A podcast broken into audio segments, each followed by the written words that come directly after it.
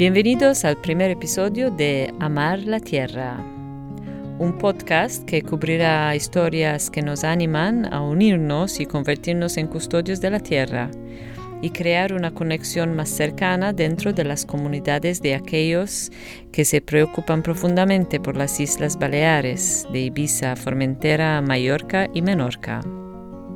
Nuestro objetivo es hablar de todo, desde cómo podemos seguir siendo soberanos sobre nuestras semillas, mejorar la calidad de nuestro suelo y su biodiversidad, y trabajar juntos con prácticas agrícolas positivas como la agricultura regenerativa para mejorar los niveles de producción local de alimentos y el consumo propio de nuestras islas.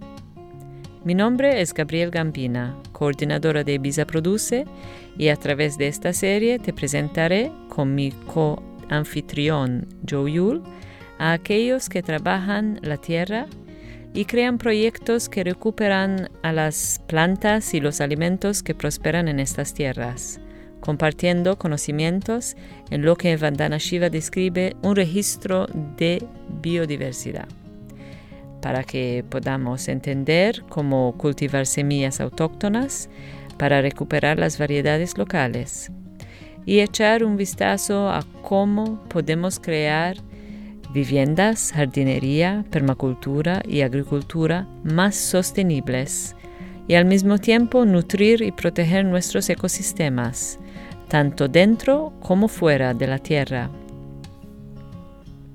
Este mes escucharemos al agricultor tradicional ibicenco Vicente Palermet, un poco sobre la historia de la agricultura en Ibiza y Formentera. Estamos, tenemos una isla con mucho espacio rural llena de gente urbana, y esto es un problema. Además, Jason Watson Todd, creador de Terra Vita, nos cuenta cómo creció rodeado por la hermosa Tierra Roja de Ibiza a finales de los 80. Haber crecido en esta isla fue algo milagroso, algo increíble. Fue una época única, en mi opinión. Y terminamos el episodio de hoy con la celebración del Día Mundial de la Localización con una charla con Helena Norberg Hodge, directora de Local Futures. Hay algo fundamental en nuestro ADN sobre estar más cerca de la tierra y de los alimentos que nos alimentan. Pero primero... Yo soy Vicent Mariserra, Vicent Palermet, y soy agricultor eh, tradicional. En cuanto a propiedad, tanto Ibiza como Formentera está muy, muy dividida la propiedad de la tierra. Esto viene de muy antiguo cuando se hizo el repartimiento de, de las tierras eh, después de la conquista, los señores, que eran los señores de la guerra que habían venido aquí a conquistar y que se quedaron las tierras, repartieron estas entre agricultores y les dieron, era en régimen enfiteútico, este es distinto del de Mallorca y Menorca, les dieron em, el título de propiedad a cambio de un censo anual. normalmente era de un, una parte de cada 15 de la cosecha. Entonces, eh, los agricultores tenían derecho a repartir sus tierras entre sus hijos, eh, a venderlas a cambio de también pagar un censo al señor, pero digamos que eran más propietarios que eh, que lo que lo eran en Mallorca y en Menorca, por ejemplo, que ha seguido siendo más de, de los propios señores. Y por eso se ha ido dividiendo, eh, la finca del padre se dividía en, entre tantos hijos como tenía y por eso las fincas actuales son tan, tan pequeñas. Y pues, ¿cuál era el protocolo habitual cuando la tierra se dividía entre los miembros de la familia? Antiguamente, más antiguamente, por lo visto se dividía eh, a partes iguales entre los hijos varones.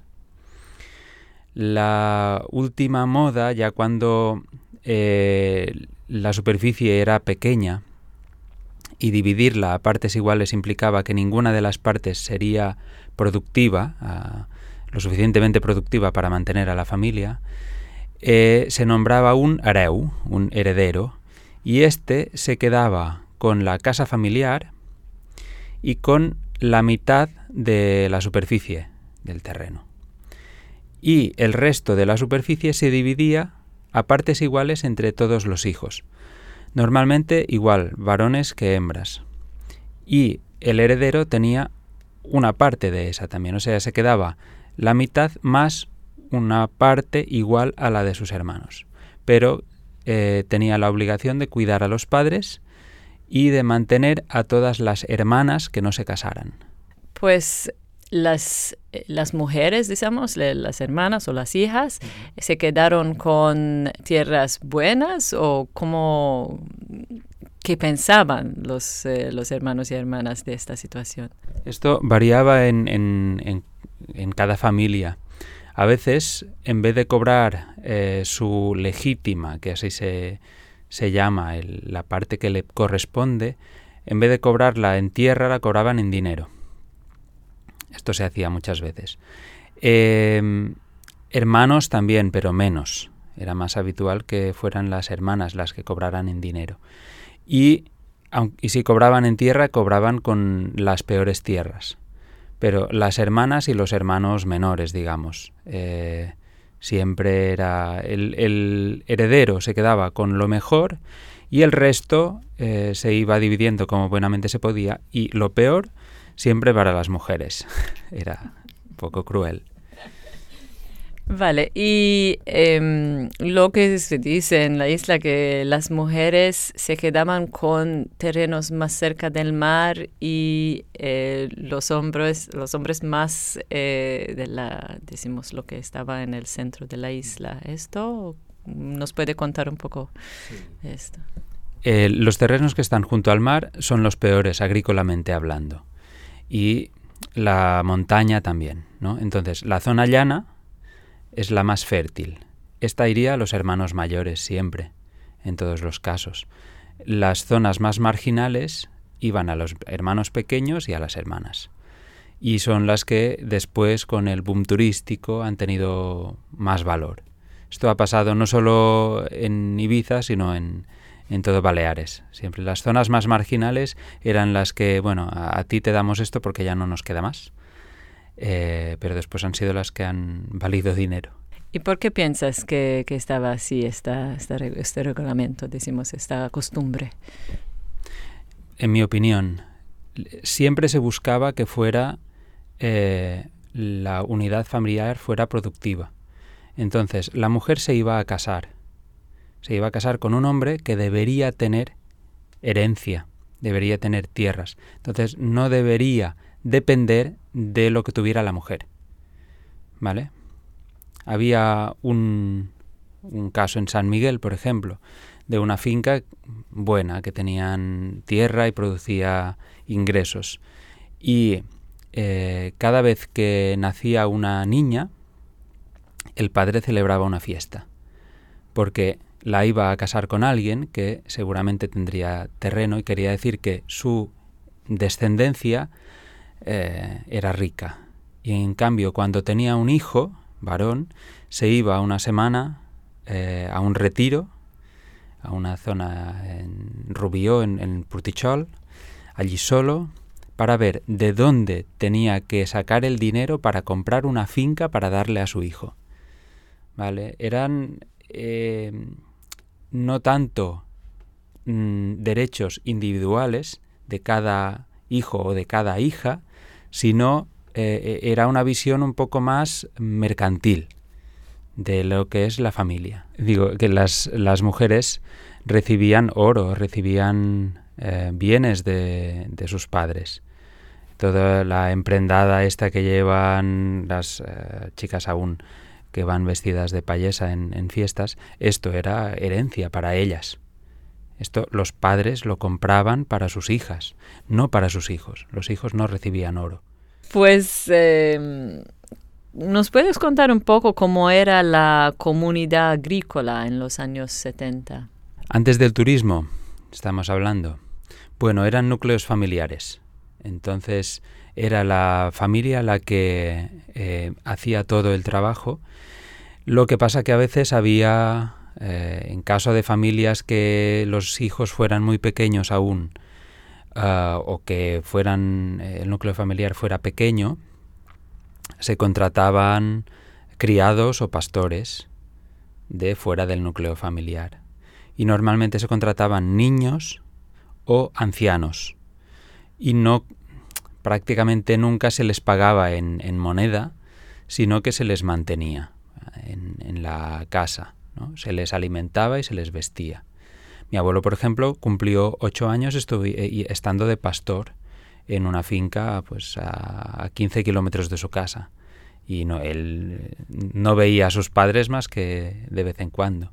Esto era bastante habitual. Si no, el resto del trabajo, al, hombre de la casa le correspondía trabajar con los animales, trabajar, eh, arar la tierra, eh, y después a los más jóvenes y a las mujeres trabajos menos pesados. Pues en, la época de siembra, el, tirar la semilla dentro del surco, por ejemplo, esto lo hacían las mujeres, eh, cuidar del ganado lo hacían los niños y ancianos, y todos los trabajos estaban más o menos divididos por sexos y por edad, según las capacidades de cada uno. ¿Y cuáles eran los cultivos más significativos eh, que se cultivaban en, la tierra de Ibiza en aquel momento? La agricultura tradicional tenemos dos versiones o tres. Eh, lo que es secano, que es la gran mayoría de la tierra de Ibiza. Después eh, regadío, el regadío normal, y después esfechas, que eso era solo la zona de Vila, de Ibiza. En secano, las fincas se dividían en cuatro partes iguales. Y en cada una se hacían distintos cultivos o barbechos en, una rotación, rotación de cuatro años. el, cultivo principal era el trigo, porque era el pan, era la comida de cada día. Era básico tener pan para su dieta, la dieta de aquel momento. Entonces a este cultivo se le dedicaban las máximas atenciones. El segundo año, o sea, después del trigo, eh, se sembraba cebada, ordi, que también se usaba para hacer pan, sobre todo las fincas más pequeñas que no producían suficiente trigo para todo el año. El pan se hacía mezclando harina de cebada. A veces se hacía solo de cebada. Después el tercer año, que era después de la cebada, eh, era pasto para el ganado, pero era principalmente para el queso. O sea, el ganado no se llevaba a pastar a esa zona hasta que se habían retirado las crías y se empezaba a ordeñar las ovejas y las cabras. Entonces esto es primavera, principios de primavera, cuando la hierba había crecido bastante, estaba bastante lignificada, había por eh, los cultivos anteriores había bastante leguminosa con bastante proteína y eso hacía que los animales produjeran más leche. Entonces, esa parte se destinaba al queso. Y la cuarta parte, la cuarta hoja, era la, de preparación para el, al año siguiente sembrar el trigo. A esta parte se, se la araba varias veces, tres, cuatro veces. Y en algunas zonas eh, se sembraban eh, legumbres que aportan nitrógeno a la tierra. Principalmente se sembraban eh, guisantes, habas, em, almortas y garbanzos. Almortas, no sé el nombre en inglés, es Latirus sativus o algo así. Latirus, sí, es un, es un latirus. Eh, es una legumbre que está muy extendida en zonas secas, en India, en Etiopía y aquí. Es muy, muy rústica. Y ya está, son los cultivos básicos, o sea, legumbre y pan era lo, básico de, del diario. Después en las zonas de regadío, allí ya tenían más variedad, había ah, principalmente patata y maíz y boniato. Y después otras cosas, pues tomate, berenjena, pimiento, lechugas, calabazas. ¿Y en las feixes qué se cultivaba? Allí eran cultivos de huerta, cultivos de regadío, lo que pasa que al ser un regadío distinto, porque el agua eh, sube por capilaridad hasta el cultivo y no es mm, al revés, que tú riegas por, por arriba, que es el regadío normal. Eh, el boniato que se hacía, por ejemplo, era boniato rojo, no era boniato blanco como se hacía en, en el resto de la isla.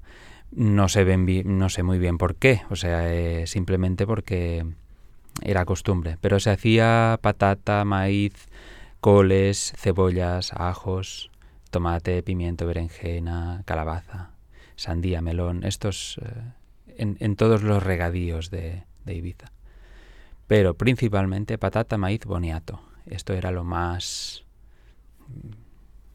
lo más intenso porque es lo que se consideraba que alimentaba más a la gente.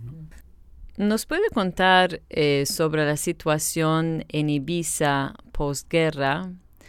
Em, sabemos que eh, se pasaba de hambre, ¿no? En, una época aquí. Em, y cómo eh, esto ha eh, influenciado, impactado el, lo que se cultivaba en la isla. En la posguerra eh, hubo hambre porque hubo una falta de distribución de, alimento. Entonces eh, se dejó de traer mucha cosa de fuera y lo que se producía aquí hacía muchos años que no era suficiente para mantener a la población. Eh, y después hubo mm, lo que se, se, llamó el extraperlo. Había gente que acaparaba producción para venderla a un precio muy elevado. Entonces había gente que no, no podía pagar eh, el precio que se pedía. Lo que se tradujo en que se pasó a comer peor. Y sobre todo fue la falta de trigo, la falta de harina para hacer pan, lo que hizo que la gente tuviera más sensación de, hambre, porque el pan era básico en todas las comidas. Después había un plato de legumbre, había sobrasada, había queso, muchas cosas, pero todo iba acompañado con pan. Y tener que comer sin pan implicaba que no sabían qué tenían que comer, aunque hubiera más cosas. Entonces fue cuando se eh, empezó a, consumir algarroba, que por eso no hay ni una sola receta que contenga algarroba aquí, porque era una comida de subsistencia. Si comías algarroba era porque no tenías nada más para comer. Y eso tiene unas connotaciones negativas que hace que la algarroba, mis abuelos no querían saber nada de comer algarrobas. Ya las habían tenido que comer. Eh, pero básicamente fue por eso, porque había producción pero no había distribución. Y eh, lo que el, pan de cebada, por ejemplo, se volvió a, usar mucho más que no el de trigo, eh, se ponía maíz en el pan también, que se considera malo, el boniato cocido también eh, se hacía un poco lo que se podía.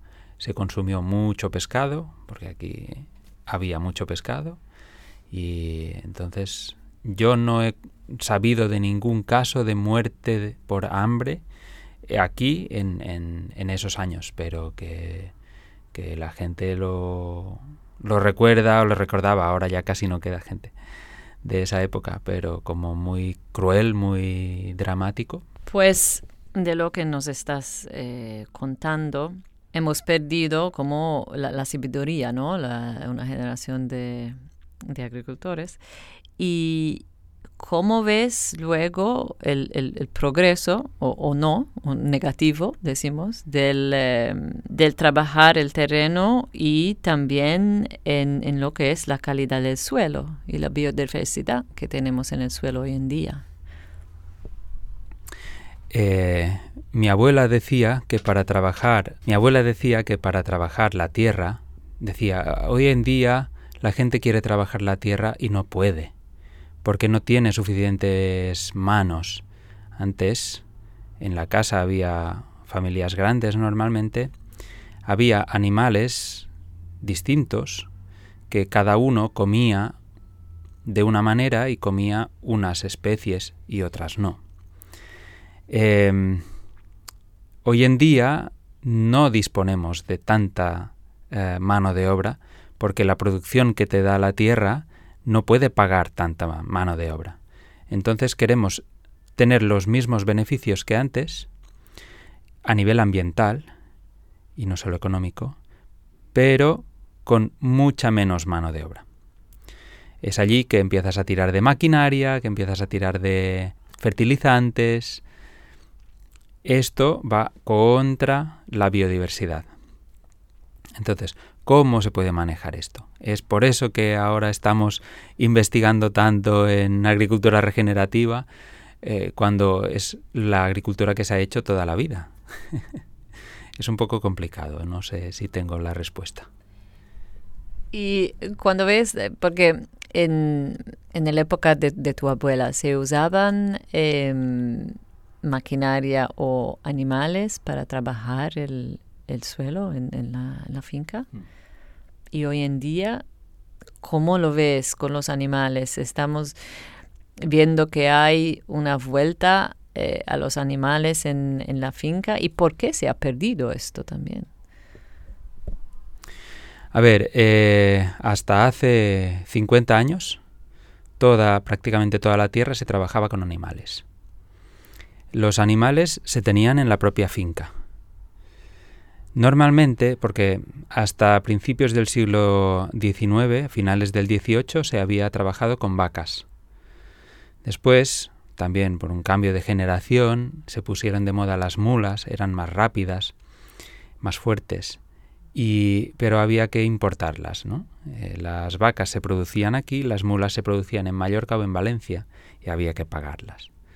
Bueno, pero al final la mula consumía un subproducto de la cosecha, que es la paja.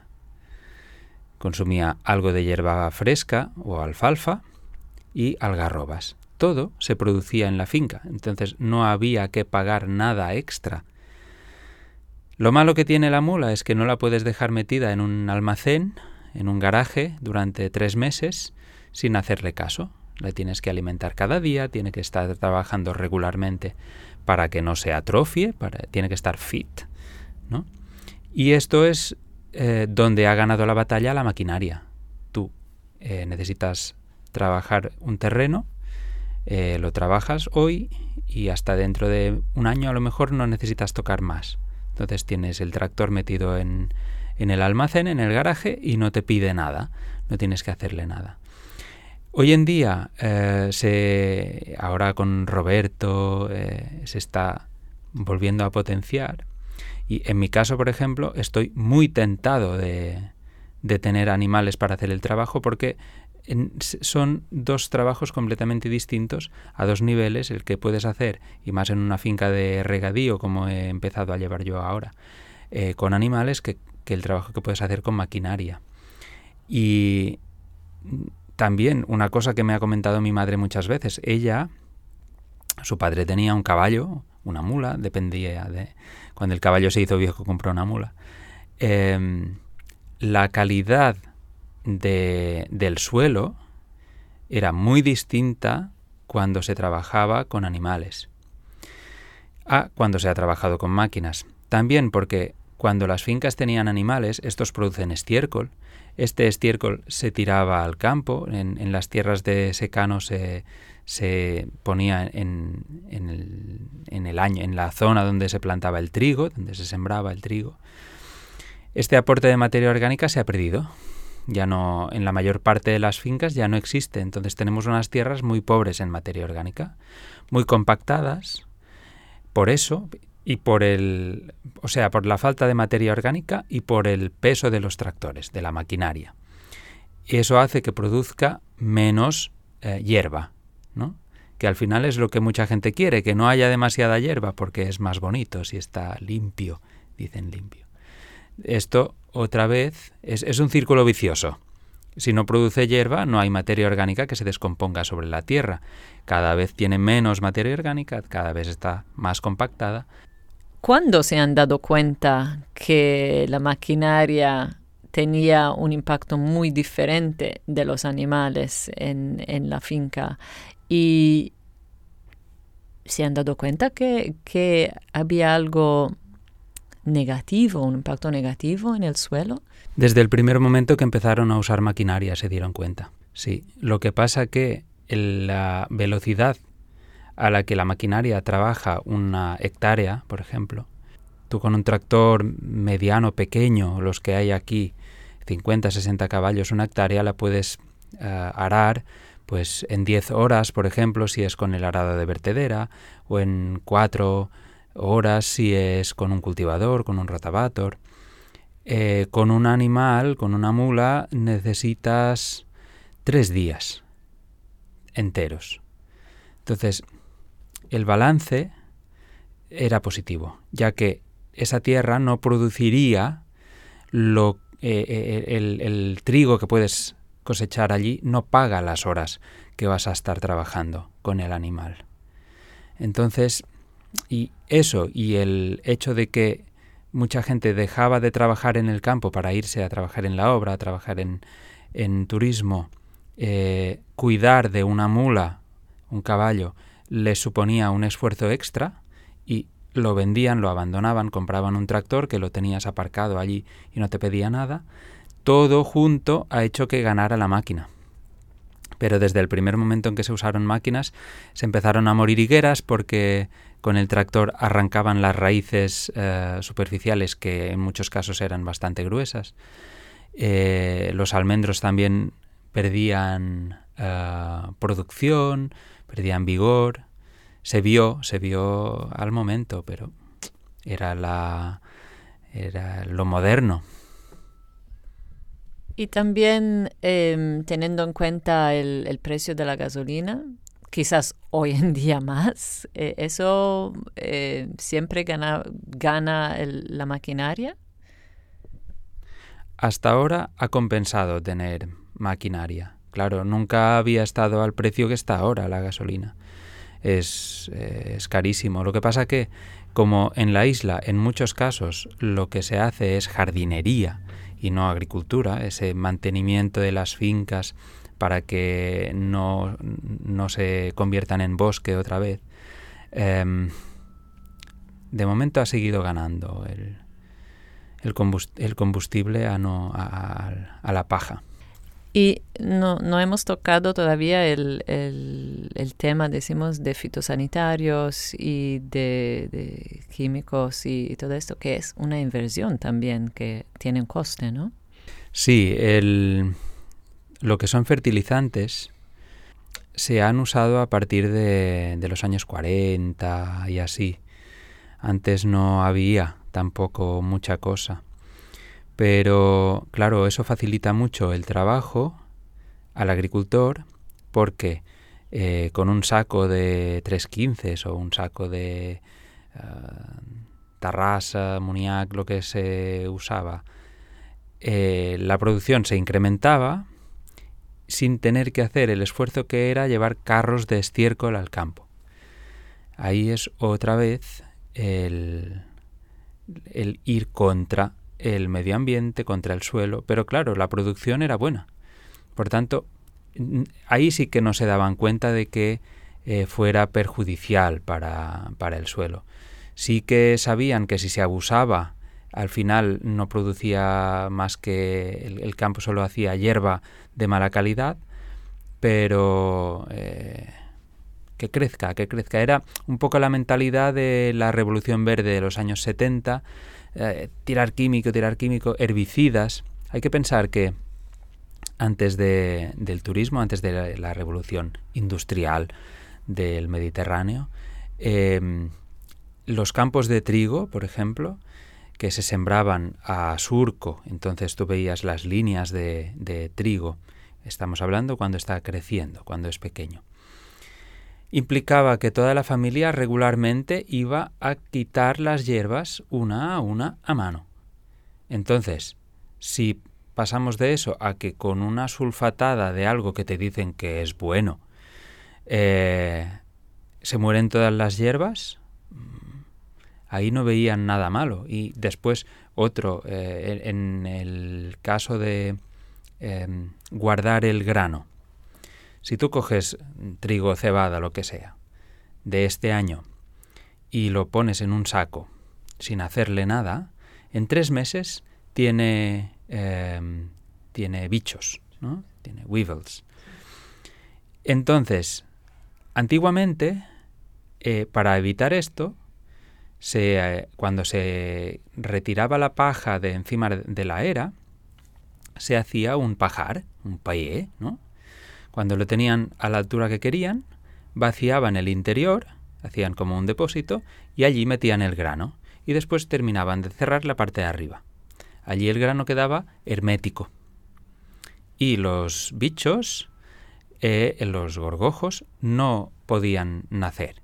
entonces dejaban eso cuatro o cinco meses dentro del pajar y estaba esterilizado. Pero después salió eh, un líquido que en las casas hicieron habitaciones estancas a propósito. El esterilizador le llamaban, esterilizador. Metían el grano allí, ponían en unos tarros, ponían un poco de líquido de ese, cerraban, eh, sellaban la puerta con papel y harina y eh, masa, pasta. Y dejaban eso unos cuantos días a que el líquido se evaporaba y no, y no salían bichos. Esto era fantástico. Claro, todos esos productos a día de hoy ya no están permitidos por su toxicidad, pero para ellos era fantástico. Claro, es el no saber las cosas. Y hoy, eh, cuando se analiza el suelo, se puede ver el impacto de todo lo, que ha pasado en las últimas décadas de usar maquinaria y fitosanitarios. Tú ahora analizas cualquier suelo en la isla y tienes déficit de materia orgánica y desequilibrios en nutrientes y es lo normal. También porque se ha dejado de sembrar el terreno. Entonces tú tampoco estás aportando Em, diversidad de plantas para que los diversos em, microorganismos tengan sustento.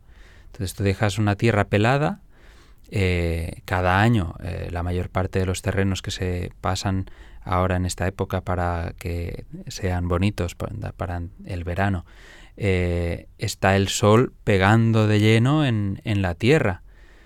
Eh, hay que pensar que antiguamente eso solo pasaba en el del trigo, que se araba eh, varias veces para que se descompusiera la materia orgánica y tener más nutrientes disponibles para la planta el siguiente año. Ahora se hace en general. Pues, ¿cómo se soluciona esto? Tenemos, eh, vemos nuevos, nueva generación de, agricultores que están eh, aprendiendo de, otros lugares, ¿no? Ideas de agricultura regenerativa, pero em, los agricultores mayores, decimos, eh, ¿cómo le podemos cambiar la, la idea de cómo se cuida el terreno? Bueno, yo creo que a los mayores es difícil cambiarles la idea porque han estado acostumbrados a trabajar de una manera. Lo importante es que los jóvenes que empiezan vean que hay otras maneras, otras soluciones, y simplemente con el ejemplo. Yo creo que es lo más lo más didáctico que hay. Si algo funciona eh, al vecino, pues tú igual pruebas y lo haces igual. Y después, en, en cuanto a lo económico, si eh, no usar pesticidas ni herbicidas y tal, que esto es un gasto, eh, te redunda en, en, mayor producción y más, eh, pues yo creo que es lo más fácil, lo más viable. ¿Piensas que el futuro para la, la agricultura en Ibiza es positivo? Me gustaría pensar que sí. El problema que le veo yo a la agricultura es eh, la disponibilidad de tierra. Entonces, eh, para esto también está haciendo un, buen trabajo Bank de Terras, porque pone en contacto gente que tiene tierra y no le hace caso, con gente que quiere hacer cosas y no tiene terreno. Pero el hecho de que haya mucha gente que tiene tierra y no la sabe trabajar, hace que a veces eh, se le suponga a esa tierra un valor que realmente no tiene. O sea, en la isla tenemos el precio de suelo turístico, no agrícola. Entonces el valor del suelo agrícolamente es muy poco porque la producción es muy poca. No es lo mismo eh, coger una finca que está, tienes una plantación de olivos o de almendros que te va a dar una producción ya, que un terreno que está lleno de maleza porque lleva 10 años sin que nadie le haya caso. Pero el futuro pasa por formación, mucha formación y mucha concienciación a nivel medioambiental y a nivel agrícola. Y eso falta. El que haya gente paseando por la isla cogiendo ramas de almendro cuando están en flor, eh, pisando el sembrado para ir a coger esa rama de almendro sin pensar que eso alguien lo ha sembrado y alguien quiere sacar una producción de allí y no es simplemente hierba. Estamos, tenemos una isla con mucho espacio rural llena de gente urbana y esto es un problema. El abandono de, del trabajo del campo ha sido el principal impacto del turismo. La gente joven, que era la que tenía que coger el relevo para, mm, para trabajar el campo, se fue directamente al turismo. Y ahí, digamos que en, en, toda España se ha perdido la. ha, habido un, salto generacional o un. Eh, se ha perdido la transmisión generacional en muchísimos casos, pero aquí más, porque ha habido mucha falta de mano de obra en el turismo y muy pocas ganas de trabajar en el campo por parte de la juventud de los años 60, 70, 80. Entonces eh, la, gente fuerte de esa época se fue, se fue del campo y se ha perdido el, hilo. ¿eh? No se han modernizado las explotaciones, no eh, se ha abandonado el, el cultivo. ¿Cuál sería tu imagen, decimos, tu sueño para, para Ibiza, para, para, el campo, para el paisaje de Ibiza? Eh, mi sueño sería que estuviera eh, cuidado otra vez, que estuviera en producción, porque así tendría un valor. La gente lo querría. Eh, está claro que no, no se puede trabajar de la misma manera que se trabajaba hace 100 años, porque necesitamos vivir todos, pero que hubiera ganaderos extensivos como hay en según qué zonas que manejaran rebaños de 200, de 300, 400 cabezas, sobre todo de cabras, para meter en el monte y rebajar la cantidad de combustible que hay ahora para reducir incendios, eh, redundaría eh, en beneficio para todos. Que la producción de algarroba, que ahora este año eh, último ha tenido un precio elevado y se ha visto que puedes mm, sacarte un buen jornal recogiendo algarroba, pues que esto se mantuviera en el tiempo, que los secanos de, la isla pudiesen producir algarroba, almendra, higos secos. Para todo esto hace falta que la gente vea que es una alternativa, que no es simplemente el hacer de jardinero en cinco hectáreas eh, los sábados y los domingos, sino que puedes vivir de eso. Te tiene que apasionar, evidentemente, porque la agricultura dependes del tiempo, dependes de, del precio que te quieran poner los otros y tal. Tiene que ser mm, tu pasión, si no, no, no haces. Pero me gustaría que hubiera muchos apasionados que trabajaran en conjunto. Vicente, gracias para tu tiempo, para estar con nosotros eh, lejos del campo, eh, para eh, contarnos sobre Ibiza y para compartir tu sabiduría, tu experiencia. Gracias. Gracias a vosotras por, por invitarme. Nuestro siguiente invitado es un extraordinario paisajista ibicenco, Jason Watson Todd, cofundador de Terra Vita.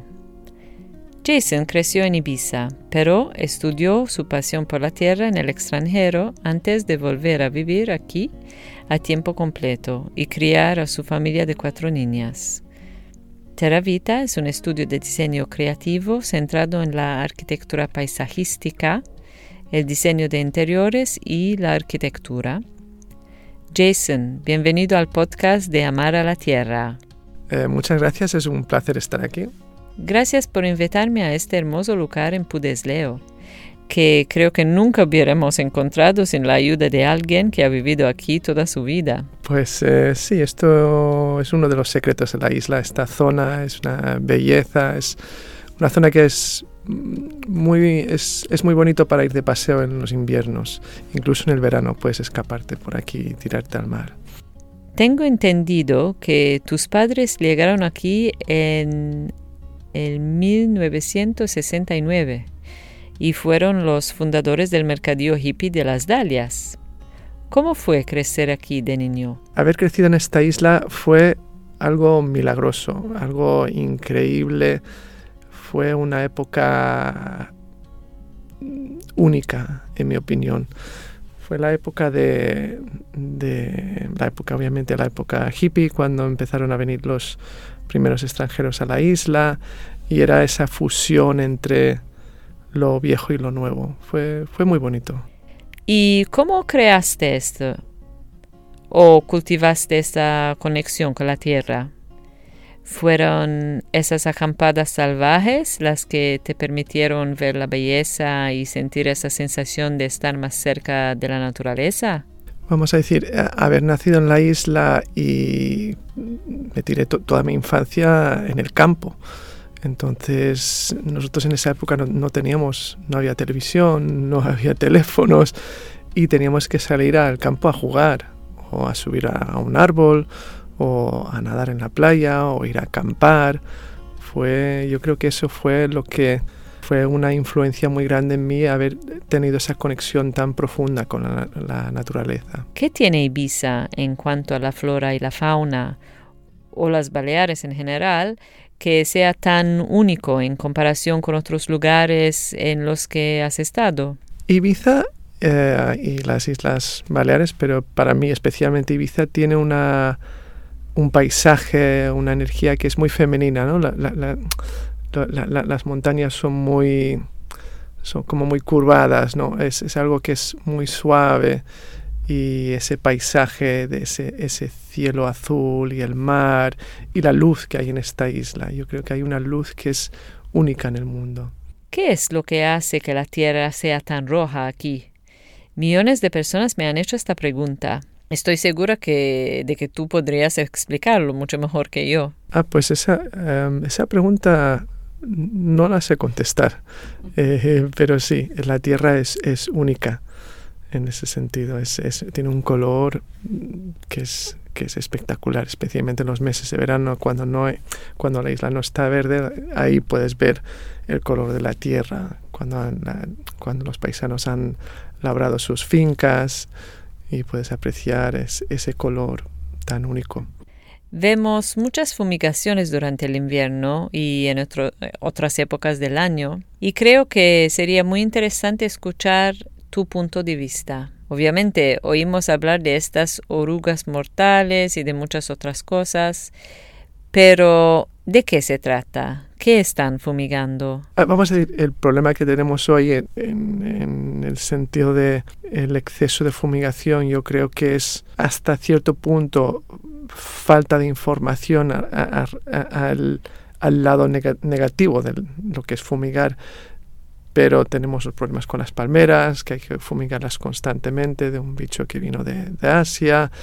Ahora tenemos el problema de, la chileya, de los olivos, que vino de Italia y esto sí que es un problema muy, muy serio. Entonces, la única manera que hay en este momento para controlar esa enfermedad es, es fumigar. Y otro problema que hay hoy en día son las serpientes que vinieron a la isla hace unos 15 años o algo así.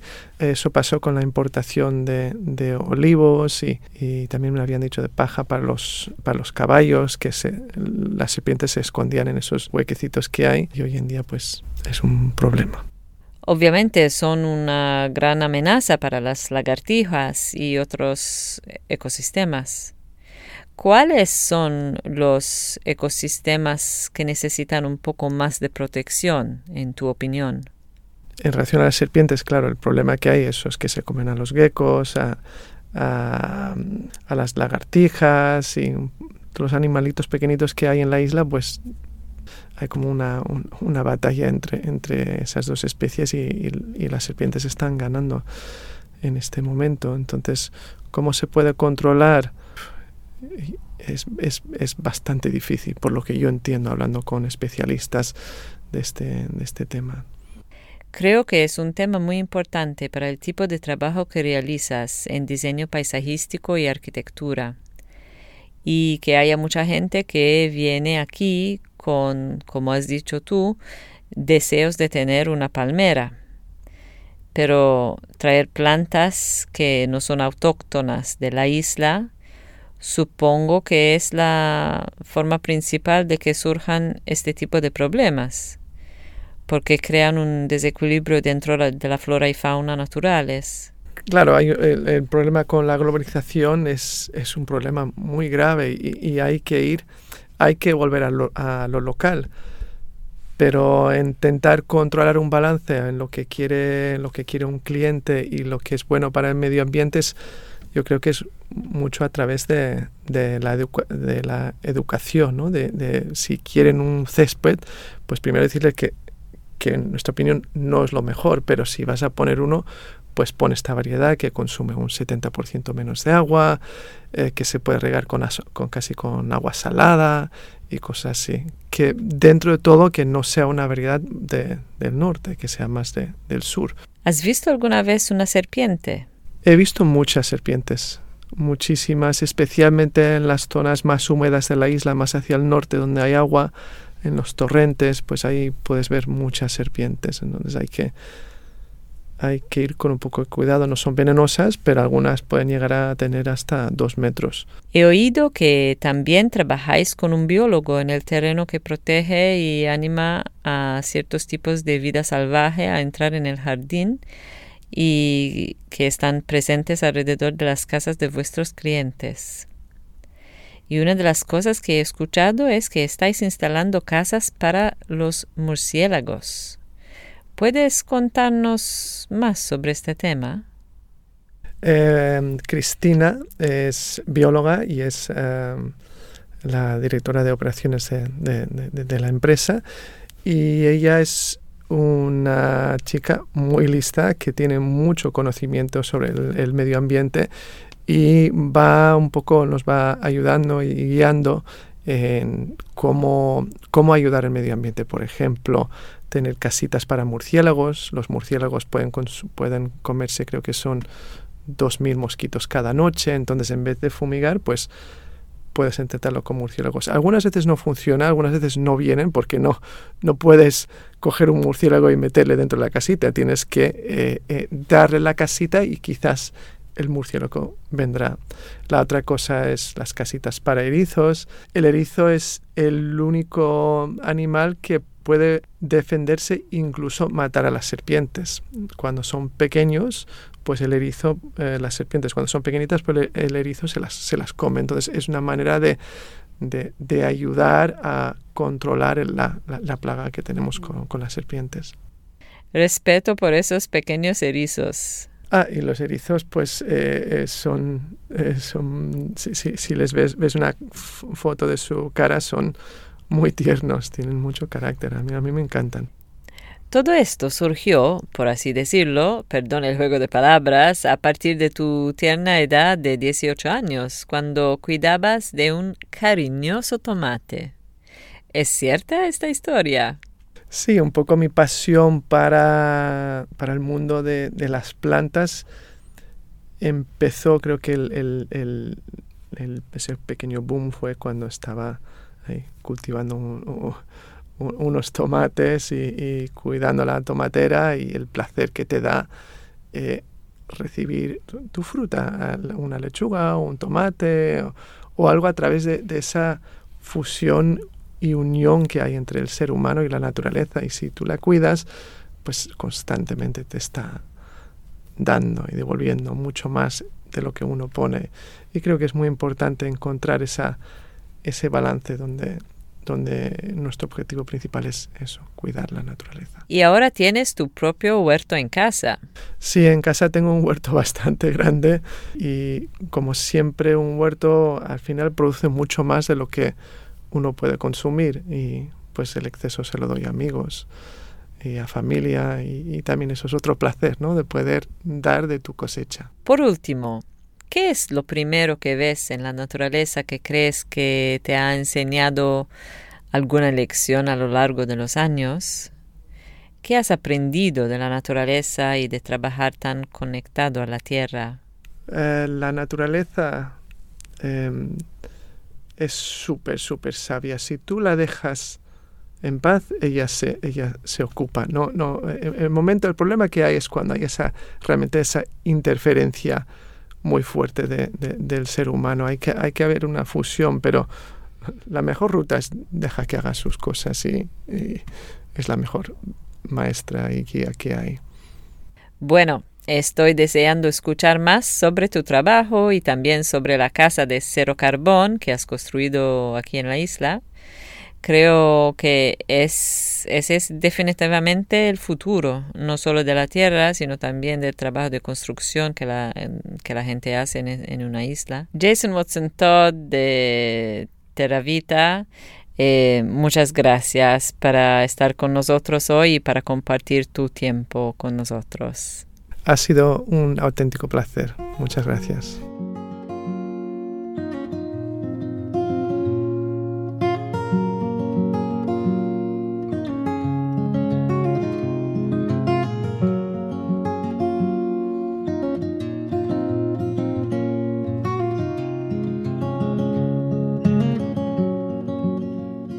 Helena se une a nosotros para cerrar el episodio de hoy, para hablar del Día Mundial de la Localización, que siempre se celebra en junio y servirá de plataforma de lanzamiento para nuestro podcast, con nuestra fiesta local de la Granja a Mesa el 23 de junio. Las entradas para el evento están en nuestras notas del episodio. Helena tiene una red de conexiones en el mundo de agricultura en Ibiza y después de descubrir la isla a finales de los años 60, se había quedado a vivir aquí, en la isla, hace muchos años. Helena, muchas gracias por estar aquí en esta hermosa tierra cerca del pueblo de Santañez de Corona. Estoy muy contenta de estar aquí y encantada de que estéis haciendo algo por el Día Mundial de la Localización, que lanzamos hace tres años y se ha extendido literalmente por todo el mundo. Es estupendo que Ibiza forme parte de ello. ¿Qué se siente al volver a la isla? Yo diría que estamos aquí sentados en este maravilloso ejemplo de cuando lo antiguo se encuentra con lo nuevo, de lo que yo llamo futuros antiguos. Lo que vemos aquí son los cimientos de una cultura que fue capaz de mantenerse durante cientos, en realidad miles de años, gracias a una cuidadosa adaptación al clima local y a la diversidad local, que como sabemos, incluso en esta isla, es enorme. Y aquí ahora mismo estamos sentados bajo este árbol de algarroba claramente muy viejo, que es increíblemente productivo y nos está dando sombra ahora mismo bajo el sol del mediodía. Pero a pocos metros hay un espacio con pleno sol y exposición donde durante los meses de invierno se puede pasar el tiempo y donde ahora hay lechugas, puerros, rábanos y toda una diversidad de verduras. A nuestro alrededor crecen calabacines, calabaza y toda una gama de hierbas aromáticas, desde menta hasta orégano. Y a unos metros tenemos un recinto exterior para gallinas, diferente del tradicional. Justo a nuestro lado hay una pequeña cabaña de piedra y barro, en el lado sur del muro, donde tradicionalmente se encerraban las gallinas por la noche. Ellos no tenían el alambre de púas y las posibilidades de tener los pollos fuera, o como lo hacemos ahora. Y ya sabes, estamos viendo esta combinación de la piedra, el barro, la madera que se utilizó tradicionalmente, ahora con algunas de las mejoras, si se quiere, y las comodidades que lo hacen más cómodo. ¿Qué tipo de conversaciones has tenido con la gente que está cuidando la tierra aquí en la isla? Me siento muy bien porque desde que llegué hace unos cinco años he estado en contacto con numerosas iniciativas para revitalizar la tierra y en algunos casos he ayudado a catalizarlas, centrándome en la alimentación. Pero como nos centramos en sistemas alimentarios localizados y diversificados, también forma parte de la recuperación de la naturaleza. Así que estoy viendo tantos pedazos de tierra ahora que están prosperando, a pesar de que están utilizando menos agua y, ya sabes, al mismo tiempo, a medida que reducen los insumos, están aumentando la producción y haciendo florecer la tierra. Y estoy conociendo a mucha gente que está claramente inspirada y feliz por esto. Hay algo fundamental en nuestro ADN sobre estar más cerca de la tierra y de los alimentos que nos alimentan. Y por esto todo este movimiento alimentario local también está vinculado a un movimiento que cura a la gente de la depresión, de todo tipo de problemas mentales y sociales. Y lo estoy viendo aquí en Ibiza. Hay un gran cambio solo en los últimos cinco años.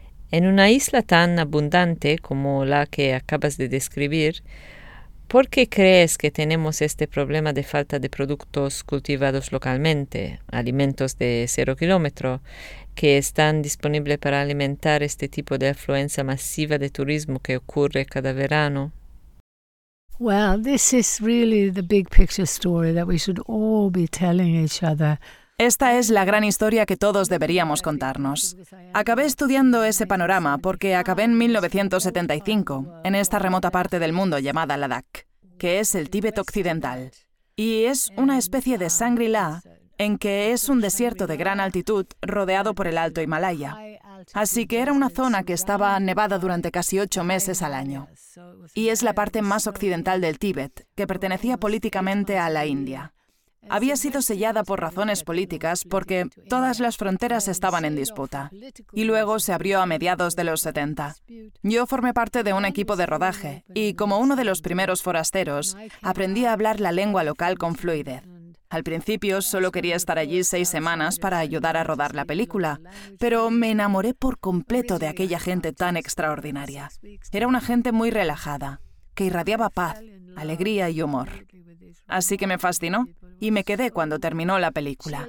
Aprendí a hablar el idioma con fluidez y pude ver cómo puede ser la vida cuando el conocimiento local de la gente que vive en un clima particular y en suelos particulares y con fuentes de agua en lugares particulares, como cuando se encargan de alimentarse a sí mismos, de proporcionar vivienda, ropa, todas sus necesidades básicas de su propia tierra, de qué manera tan diferentes se ven las cosas. Y sobre todo, lo que ocurre entonces es que se adaptan a estas circunstancias diferentes. Y allí arriba, en la meseta tibetana, Vivían en uno de los entornos más difíciles del mundo, muy seco y casi sin lluvia. Así que la forma en que habían sobrevivido era irrigando el desierto con agua del deshielo glaciar. Y a través de esta adaptación muy cuidadosa e íntima, en realidad somos bastante ricos. Así que no había nada de la pobreza que vi en el resto de la India, ni siquiera nada de la pobreza que había visto en Estados Unidos o incluso en mi país natal, Suecia. No había desempleo. Y resultó que no existía la depresión. El suicidio era prácticamente inaudito. Entonces fui testigo de cómo el sistema económico mundial, durante cientos de años, ha destruido la autosuficiencia local y ha acabado imponiendo un monocultivo, un monocultivo de arriba a abajo, en el que se ha presionado para cultivar las mismas especies de semillas, utilizar los mismos animales, utilizar el mismo cemento, los mismos fertilizantes químicos y destruir la diversidad, la autosuficiencia y la riqueza y destruir medios de vida significativos, continuos y sostenibles. Quizá lo más importante que vi fue que este sistema de arriba a abajo, que a menudo nos llega a través de nuestro gobierno y de las empresas que podemos ver en Ibiza o en el Tíbet o en Suecia, en realidad emana de este sistema global que destruyó nuestra conexión mutua. Rompió las relaciones entre abuelos y nietos, entre tejidos comunitarios más extendidos, donde cada madre tenía 10 cuidadores para cada niño, donde esta interdependencia social que hacía todo mucho más fácil y mucho más agradable. Y no tenías miedo de envejecer porque tenías una función significativa y conectada hasta el día de tu muerte. Y que los niños estuvieran rodeados de personas de todas las edades que los veían, que los oían, que los llevaban y necesitaban ser llevados, creaba un sentido de identidad completamente diferente, una identidad segura y sin amenazas. ¿Crees que eso es lo que ha pasado en Ibiza en un cierto modo? Porque obviamente lo que ha pasado y estabas describiendo en la DAC es casi, se podría decir, algo similar a cuando el turismo llegó a Ibiza y de repente todo el mundo dejó las granjas, dejaron la tierra y se fueron a trabajar eh, con sus taxis, hoteles o restaurantes y cultivaron en su lugar esta capacidad de sacar dinero a la gente que venía aquí desde el extranjero. Ibiza en eh, aquella época era una isla muy pobre, no había dinero aquí. aquí. Hubo, como hemos estado escuchando en las dos entrevistas anteriores con Vicente Palermet y con Jason Watson Todd de Teravita, una verdadera falta de alimentos y abundancia durante muchos años.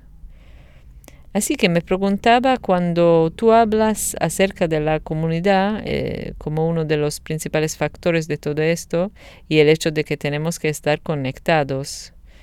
Pero lo que veo en la mm, escena, la comunidad de la agricultura regenerativa en Ibiza y también a través de los días de localización que se hicieron aquí durante los últimos tres años, es una comunidad muy conectada en Ibiza que creo que es realmente raro. No sé si existe en Byron Bay, pero ¿qué crees que es especial tal vez sobre esa situación que existe aquí? Well, I mean, first of all, I'd like to go back to what you said first, which is the bueno, quiero decir, en primer lugar, me gustaría volver a lo que dijiste primero, que es el paralelismo entre lo que pasó en la DAC y lo que pasó aquí en Ibiza. Por supuesto, yo diría que paso a paso hay un paralelismo. Podrías mostrar muy claramente cómo esta creencia de que cada vez hay más turistas beneficia a la comunidad local, especialmente en lugares como la DAC e Ibiza, que son preciosos. Todavía conservan algo de la cultura tradicional que ha acabado haciendo crecer su economía a través del turismo. Y todo indica que el turismo no aumenta la riqueza de la población local, aumenta la riqueza para los inversores externos que invierten en los hoteles y en diversos aspectos de esta economía turística. Y cuando llegan los turistas, ya sea a la DAC o a Ibiza, o a partes de Italia o Francia, donde sea, lo que se ve es que muy poco dinero se queda realmente en manos de la población local. El papel higiénico, la comida o incluso el agua son importados, así que el dinero sale prácticamente antes de entrar. Y entonces unos pocos inversores de fuera ganan mucho dinero. Y esa es la tragedia, que muy a menudo los líderes de la comunidad local, los líderes del gobierno local, creen que apoyar el turismo es la única manera de hacer crecer la economía. No ha habido un debate sobre cómo podemos hacer crecer la economía de una manera que no agote y destruya el agua local, la tierra y la gente. ¿Cómo podemos tener una visión? Y si se quiere un nuevo paradigma, un paradigma sistémico de que sí podemos hacerlo de forma que beneficie a la tierra y a la población local, ahí es donde entra en juego el concepto de lo global a lo local. En Ibiza, por suerte, algunos de los extranjeros que se han mudado han venido porque valoran Ibiza, no han venido como turistas que solo quieren emborracharse, salir de fiesta e irse. De nuevo, son personas que vienen, que tienen valores comunitarios, valores ecológicos, y han comprado tierras y están empezando a cultivar alimentos. Y los más ilustrados también están conectando con la población local y están realmente dispuestos a comprometerse, a trabajar juntos para revitalizar la tierra y garantizar que el suministro de agua no se destina únicamente a los lavabos de los turistas, sino que puede utilizarse para enriquecer la tierra y emplearse de forma realmente sostenible y ecológica. Así que aquí hay un movimiento, como lo hay en todo el mundo. Y cuando se mira, se trata de gente local implicada en el conocimiento local y en colaborar tanto local como globalmente para apoyar un modelo fundamentalmente diferente. Es un modelo que en todo el mundo apoyará los ecosistemas locales, las comunidades locales que viven allí, los puestos de trabajo locales que se necesitan para las personas que viven allí. No se basa en esta economía extractiva, que desfila ante nuestros ojos en forma de multimillonarios, que desfila ante nuestros ojos en forma de multimillonarios que ya tienen 100.000 millones, pero que se enriquecen mientras la mayoría de la gente se empobrece. Así que esa es la imagen de la vieja narrativa, la vieja historia que enriquece a muy poca gente. La nueva historia es la que enriquece simultáneamente a la tierra y a la población local. Por eso es tan maravilloso y tan importante que no nos limitemos a hablar de ecología. No nos limitemos a decir que esto es bueno para la tierra, porque en todo el mundo, incluida Ibiza, la mayoría de la gente es cada vez más pobre. Es más difícil pagar el alquiler o comprar una casa. Es más difícil poner comida en la mesa. Hay que trabajar más horas y tenemos que demostrar que esta economía localizada puede proporcionar no solo mejores empleos y mejor pagados, sino empleos más significativos si nos adherimos al nuevo paradigma de la organización. Creo que está muy bien dicho y describe la situación en Ibiza absolutamente al 100%. Creo que hay un montón de gente, como vimos durante los tiempos de COVID, realmente tienen dificultad con este tipo de turismo.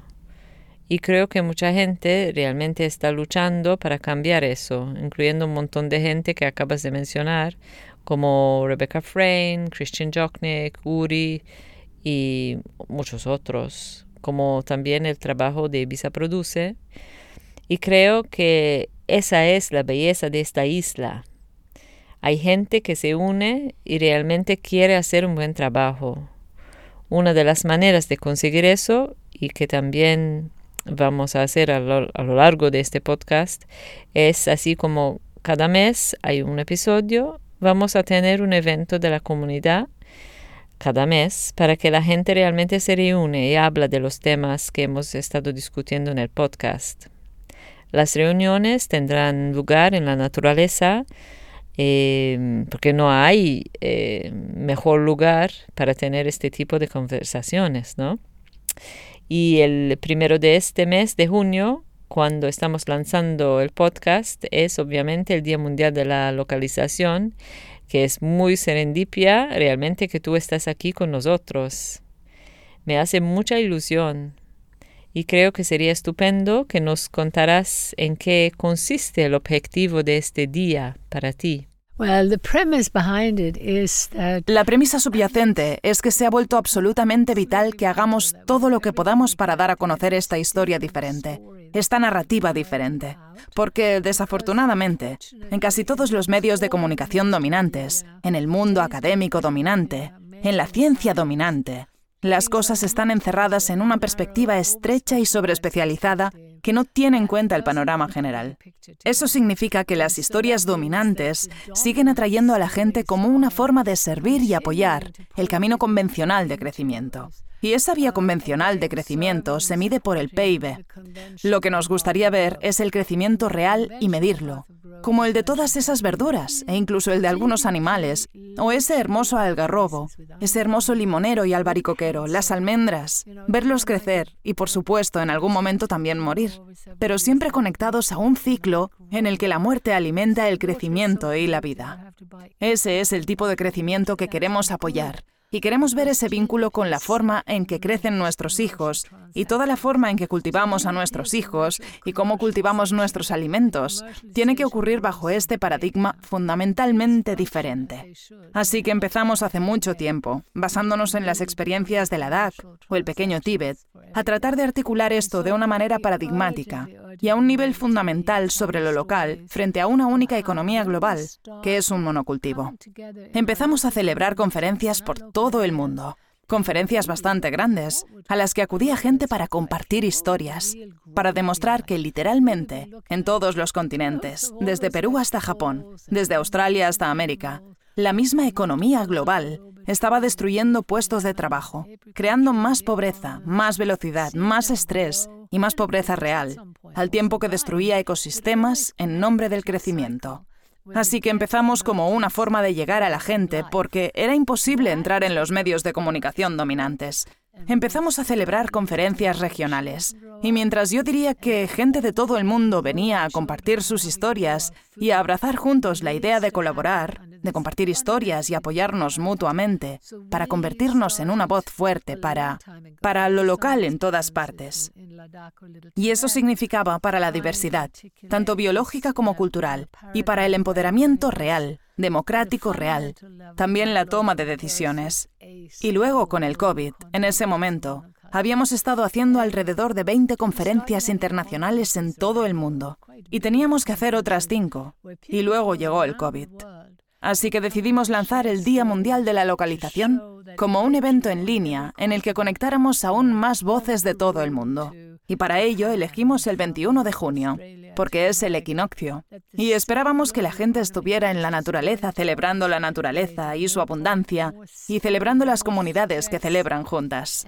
Una parte central de la localización es entender que cuando cambiamos el sistema alimentario y la economía alimentaria, alejándonos de un sistema global que literalmente comenzó con los cercamientos y la esclavitud, Cuando cambiamos ese sistema alimentario global hacia múltiples sistemas localizados, estamos haciendo lo mejor que podemos hacer con el cambio climático, con las montañas de plástico, con los productos químicos cada vez más tóxicos que producen cáncer y que son completamente innecesarios si nos adaptamos a la diversidad local.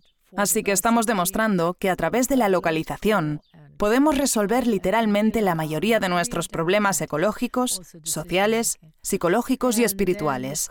Porque el impulso, la presión que esclavizó a la gente y que encerró a la gente en Europa, alejándola de la Tierra, alejó a la gente de nuestra humanidad, de lo que somos, de la forma en que evolucionamos en este planeta durante decenas de miles de años. Estábamos profundamente conectados con la Tierra y entre nosotros. Y para ello era fundamental la forma en que criábamos nuestros alimentos. Y la forma en que criábamos nuestros alimentos ayudó a dar forma también a la forma en que criábamos a nuestros hijos y cómo tratábamos a las personas mayores. Helena Norberg Hodge, muchas gracias por aceptar venir al primer episodio de Amar la Tierra. Ha sido un placer tenerte con nosotros. Thank you so much. Muchísimas gracias. Estoy encantada de conocerte y espero que podamos seguir colaborando. Perfecto.